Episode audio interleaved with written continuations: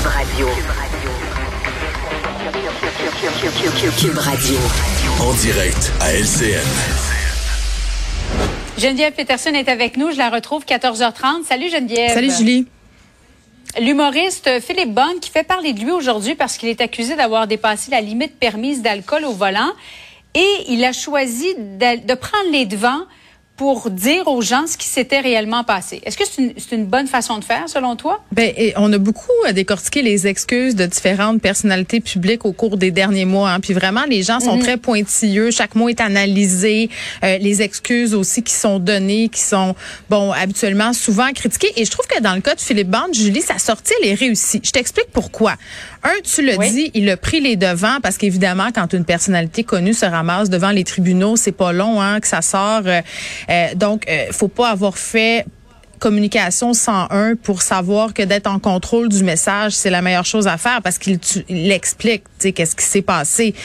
Euh, donc, moi, je pense que c'est une bonne chose. Puis, j'ai beaucoup apprécié, entre guillemets, la transparence euh, dont il a fait l'objet en voulant dire que moi, je le crois. Là. Je lis ça, puis je m'identifie tout à fait à la situation. Puis, je pense que ça oui, va être le ben, cas bien ça, des gens. Que dans le fond, 30 mars, il raconte qu'il s'en va avec son groupe. Euh, ben, en fait, euh, les, les, gens qui l'accompagnent lors d'un spectacle en Gaspésie, mm. ils arrêtent à Rivière-du-Loup dormir, s'en vont souper au restaurant. Il est lui-même le conducteur désigné. Alors, il dit, je, je, décide de boire de façon raisonnable. J'arrête de boire une heure et demie avant de prendre les clés. Il est convaincu qu'il dépasse pas la limite et pourtant, il s'est fait arrêter. Bon, ça, c'est le petit point où j'accroche. OK? C'est le seul okay. point. Quand on dit J'étais le conducteur désigné, donc j'ai bu raisonnablement.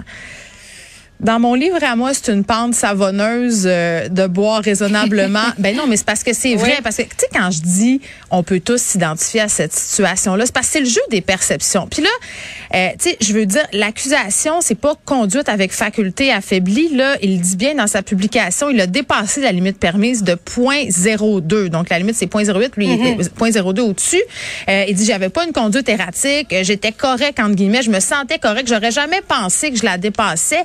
C'est là que je te dis, on peut tous se reconnaître là-dedans parce que combien de fois ça nous est arrivé, tu sais, tu vas, je le sais pas, moi, chez ton ami, tu prends un verre de vin blanc à l'apéro, puis peut-être deux, puis là, tu t'en retournes chez vous, puis tu dis, ben mais franchement, j'ai bu juste deux verres de vin en une heure je et demie. Je pense que je suis OK. Oui, mais c'est bien plus compliqué que ça. Ça dépend euh, si tu es mm. fatigué cette journée-là, ça dépend de ton poids, ça dépend d'un paquet d'affaires.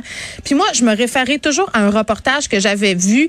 Il y avait pris deux personnes, vraiment, là, une fille et un homme de corpulence très différente, leur avait fait manger exactement le même repas. Et là, c'était le jeu des perceptions. On les faisait boire, puis on disait, te sens-tu OK pour conduire? Et là, il y en avait qui disaient, hey, non, je me sens pas du tout OK pour conduire. Là, passé l'alcotest, était bien correct. Et au contrairement, des gens qui disaient, ben oui, mais moi, je suis bien correct. Voyons, je conduirais demain matin, tout de suite, n'importe mm. quand. Et pourtant, dépassait la limite. Donc, il faut toujours se méfier de ça, le jeu des perceptions. Puis c'est plus ça, moi, dans sa partie du message où j'accroche un peu en me disant, tu sais, t'es le conducteur désigné. Il me semble que dans mon livre à moi, c'est peut-être une consommation pendant le souper, c'est correct, mais est-ce qu'on en enchaîne? Deux, trois? Puis là, je dis pas que c'est ça, j'en ai aucune idée. Mais, mais c'est ce oui. bout-là.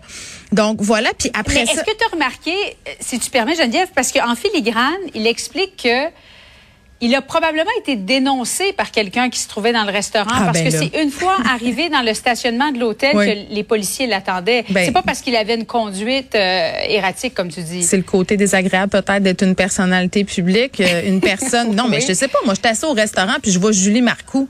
Hein, elle est là avec ses amis, puis elle boit du vin, pout, pout, pout, puis elle s'en va après ça. Tu sais, si je suis mal intentionnée. Avec mes clés. Ou, ou si c'est moi suis, qui conduis. Oui, ou si je suis inquiète, tu sais, je me dis, ça se pourrait que j'appelle la police, puis que je dise, hey, allez donc voir si Julie, elle, elle dépasse pas la limite permise.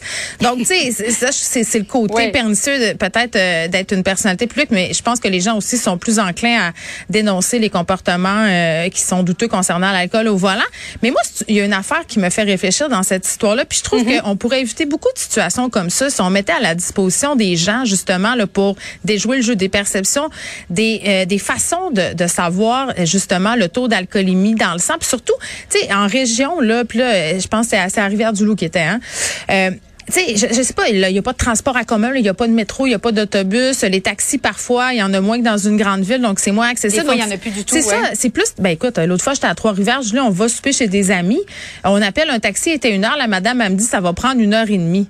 Tu sais, je veux dire, je comprends dans ces circonstances-là qu'il y a bien des gens qui se disent ah ben je suis correct là, ça fait longtemps que j'ai pas bu et là arrivent des situations malheureuses euh, comme celle-ci. Donc si on mettait à disposition euh, des tests, pour qu'on sache, soit au sortir des restaurants, au sortir des bars, il y a toutes sortes de petits dispositifs qui se vendent. Malheureusement, c'est pas toujours fiable. Mais pour vrai, si ça s'était rendu plus démocratique, on en aurait moins des cas euh, comme celui-là.